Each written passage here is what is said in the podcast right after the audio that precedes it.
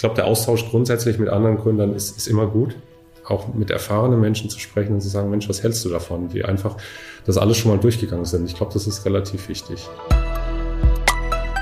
Thomas, schön, dass du heute ins sonnige Köln gekommen bist. Und ich würde sagen, zum Anfang stell mir doch einfach mal vor, was, was du machst. Medipi. Ja, gerne. Also Medipi ist ein Unternehmen aus der Medizintechnik und wir digitalisieren die Urinanalyse. Wenn du guckst, es gibt eigentlich zwei Analysesubstanzen, die, die relevant sind. Das eine ist Blut, das andere ist Urin. Blut hat den Nachteil, dass es immer invasiv ist. Also du musst durch Fachpersonal abnehmen und die Analyse ist nicht ganz trivial bei Blut.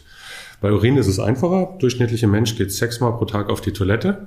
Und da sind eigentlich alle Informationen drin über deinen Körper, wie er die Sachen metabolisiert, ob du, ob du gesund, ob du krank bist. Also du kannst feststellen, ob zum Beispiel Blut im Urin ist, ob Bakterien drin sind, wie der pH-Wert ist, ob du, ob du eher sauer oder basisch bist. Also wirklich viele Sachen im Urin.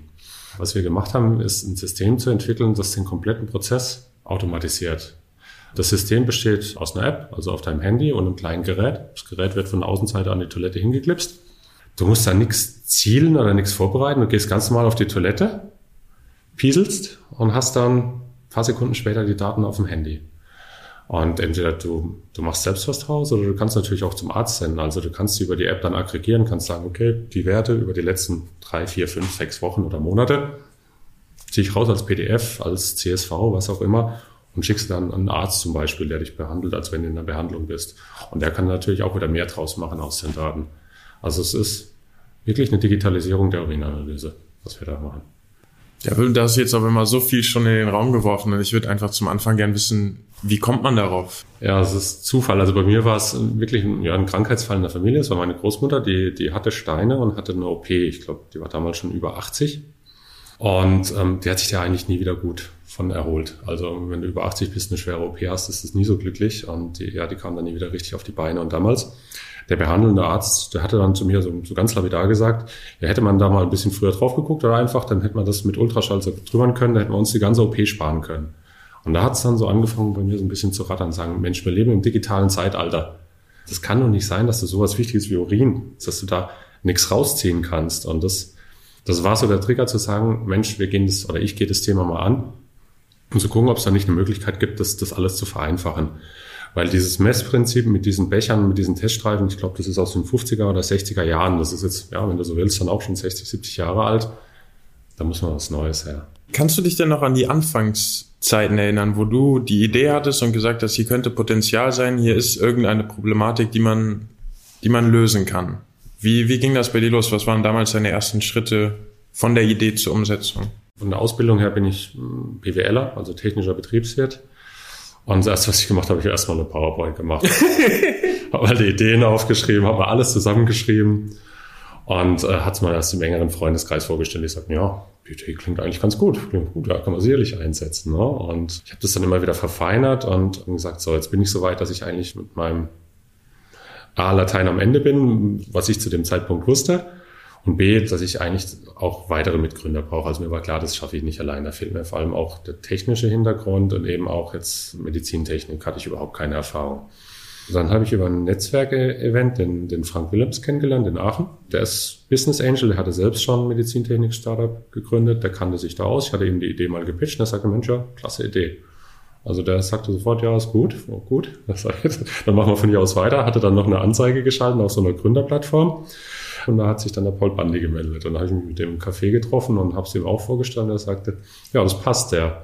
Und dann ging's los. Ja, genau. Und dann haben wir angefangen, die ersten Prototypen zu bauen, haben das immer wieder vorgestellt, haben Förderanträge viele geschrieben, einfach um, um das Produkt voranzubringen, um die Entwicklung weiterzumachen und, und uns ja am Leben zu halten. Wenn ich sehe, also wo wir heute stehen und wie wir damals angefangen haben, ist ein Quantensprung. Das ist Wahnsinn. Also ist nicht vergleichbar. Aber gut, man muss irgendwo anfangen, ne? Hilft ja nichts. Und ich meine, ihr steht ja jetzt vor dem größten Schritt eigentlich in der ganzen rückblickenden Entwicklungszeit, dass ihr jetzt sagen könnt, wir launchen Mitte dieses Jahres. Wie guckst du darauf? Also was sind da so deine Gedanken, Gefühle, wenn du sagst, da wo wir jetzt die ganze Zeit dran gearbeitet haben, das, das kriegt die Welt jetzt wirklich zu sehen? Also es wird schon emotional sein. Ich glaube, wenn das erste Gerät draußen ist und ein Nutzer das hat, dann kriege ich schon Pipi in die Augen.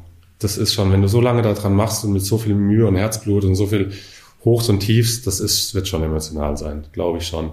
Aber ich freue mich da riesig drauf. Und ich glaube, der große Vorteil, Was wir bei der Medizintechnik haben, oder im allgemeinen Medizin, wir machen Produkte, um anderen zu helfen. Und da denke ich mir, ja gut, da kann man auch für kämpfen und arbeiten. Das motiviert ein bisschen mehr an der einen oder anderen Stelle, wenn es mal manchmal schwierig ist. Ne? Also dass das, was wir tun, eigentlich gut ist.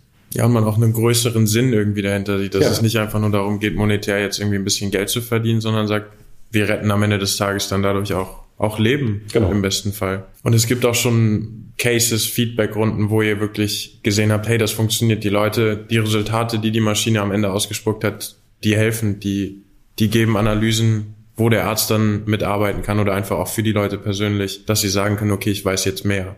Also wir sind jetzt mit momentan in der Entwicklung, wir haben intern Gerätegenerationen. Also wir sind jetzt in der, in der vierten Gerätegeneration. Die erste, musst du dir vorstellen, war ein riesiger Kasten wie ein Vogelhäuschen, so groß. Und mittlerweile jetzt das Gerät ist ein bisschen kleiner als ein Apfel. Also das ist stark miniaturisiert. Und da ist halt unheimlich viel Know-how reingeflossen und viele Runden gedreht, wie du sagst, wo wir Leute interviewt haben, getestet haben.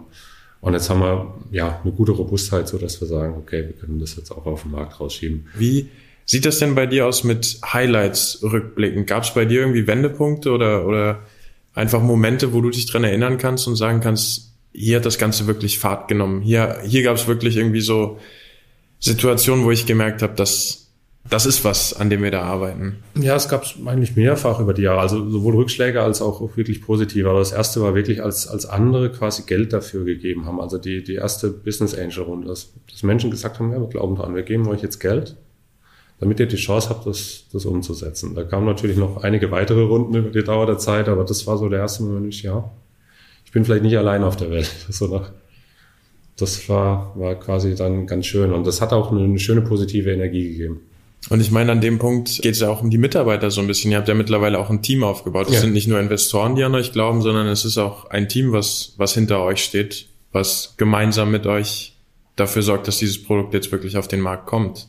Wie ist das auf einmal aus einem Angestelltenverhältnis in einer Position zu sein, wo man für Leute verantwortlich ist, auch so ein bisschen den Ton angibt und sagt, hey, wir haben hier ein Ziel, wir haben eine gemeinsame Vision und die setzen wir jetzt gemeinsam um. Ja, viele schlaflose Nächte an der Stelle. Ja, es ist, wenn du Verantwortung hast fürs Team, ist es noch was ganz anderes. Also zu sagen, ich mache das jetzt nicht nur für mich allein, sondern wir haben jetzt auch Menschen, die, die bei uns in Lohn und Brot stehen, die da, wo auch Familien dahinter sind, die davon abhängen. Also jetzt Retrospektive kann man es ja sagen, aber es, es gab häufiger Zeiten, wo wir einfach auch gesagt haben, wir stunden unsere Gehälter. Jetzt drei Geschäftsführer und gesagt haben, pass auf, es ist wichtiger, dass wir unsere Leute bezahlen. Und wir stecken mal zurück. Ne? Also und dann denkst du ja auch jetzt monatelang kein, kein Einkommen mehr. Da machst du dir auch schon mal Sorgen. Ne? Das war auch nicht einmal der Fall. Aber für uns stand halt auch immer im Vordergrund, dass wir sagen, bevor wir jetzt uns was auszahlen, dann kriegen es lieber die Mitarbeiter. Der Alltag eines Gründers ist ja mit vielen Hoch- und, Hoch und Tiefs verbunden, würde ich einfach mal sagen. Wie geht man damit um, wenn es manchmal schwer ist, vielleicht morgens aus dem Bett zu kommen oder wenn man wirklich dann einen Niederschlag und dann kommt irgendwie noch einer und dann denkt man so, hat sich die ganze Welt irgendwie gegen uns verschworen. Wie machst du das? Es ist immer gut, als Team zu gründen. Deswegen habe ich das auch gemacht und deswegen habe ich auch so einen, so einen großen Respekt für, für Gründern, die, die alleine gründen. Da hast du die Möglichkeit, auch wenn es mal nicht so gut läuft, dich vielleicht mit jemand auszutauschen, der tief im Thema drin ist und der die Situation vor allem auch nachvollziehen kann und kennt.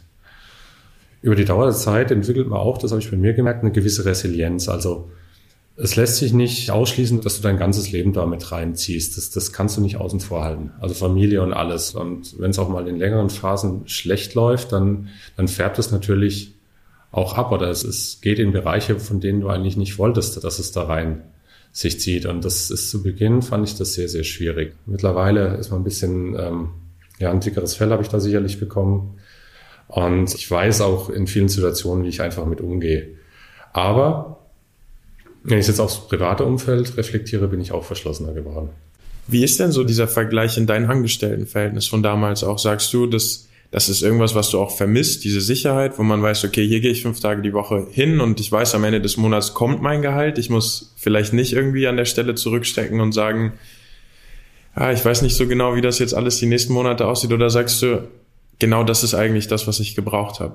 Beides. Wenn es wieder total schlecht läuft, denke habe ich auch schon häufig gedacht, Mensch, was hast du da gemacht? Du hattest vorher ein super Angestelltenverhältnis jeden Monat. Aber auf der anderen Seite bin ich seelisch eingegangen. Wenn ich es nicht gemacht hätte, ich hätte mir mein Leben lang auf gut Deutsch in den Arsch gebissen. Ich hatte die Idee und ich dachte, ich, entweder, wenn ich jetzt, wann dann? Und das kannst du, glaube ich, nur in einem gewissen Zeitfenster machen und je früher, desto besser eigentlich. Ich könnte mir momentan eigentlich nichts anderes mehr vorstellen. Wenn ich, wenn ich jetzt nochmal drüber nachdenken müsste, in, in so einem Angestelltenverhältnis, wie es vorher war, weiter zu, zu arbeiten und zu leben, nee. Ja, da würde ich dir total zustimmen. Um vielleicht nochmal so den, den Schlenker zurück zu Medipi zu machen. Was sind denn da jetzt bei euch die nächsten Schritte, die jetzt, die jetzt anstehen? In welchem Prozess steckt ihr gerade? Ist es wirklich totaler Fokus auf die Markteinführung oder was, was ist dein Alltag oder euer Alltag im Moment? Ja, kann man schon so sagen, alles, was damit zu tun hat. Also wir, wir sind zertifiziertes Unternehmen, wir sind schon Klasse, Klasse 1. Also wir dürften das Produkt europaweit jetzt ab heute verkaufen. Und natürlich sind wir jetzt dabei, die, die erste Serie zu fertigen für unsere Tests. Also wir machen, ich hatte vorhin erzählt, dass wir momentan eine große Studie machen um die Evidenz zu generieren, den Nachweis, dass quasi das Gerät so funktioniert, wie es soll. Parallel dazu bereiten wir den Marktstart vor, dass wir halt Partner suchen jetzt, die uns helfen, das Produkt an den Markt zu bringen. Da ist jetzt vor allem Vertrieb und Marketing sehr gefragt. Wir sind auf der Zielgeraden. Und man merkt es so, dass sich jetzt die Puzzleteile zusammenfügen ähm, an verschiedenen Stellen. Das ist ein gutes Gefühl. Und wenn du jetzt einfach mal so ein bisschen träumst, ich meine, jeder darf träumen. Wo siehst du dich oder dein Unternehmen, euch in den nächsten Jahren? Also wir hatten mal für uns geguckt, wie groß überhaupt der potenzielle Markt ist. Ähm, in etwa 2,5 Milliarden Toiletten auf der Welt erlauben einen Einsatz von METP. Und unser Ziel oder mein Traum ist, dass in, in, jedem, in jedem Familie, in jedem Haushalt irgendwann ein Gerät ist. Das ist ein großes Ziel, aber wer sich keine großen Ziele steckt, der wird auch nichts erreichen. Das stimmt. Manchmal muss man einfach auch ein bisschen wahnsinnig, glaube ich, sein, um einfach da draußen auch einen Unterschied zu machen, da draußen zu sagen, wir wir machen das, was vielleicht vorher noch keiner gemacht hat. Ja, deswegen gab es das auch noch nicht. Und das wurde mir über die Dauerzeit immer, immer klarer.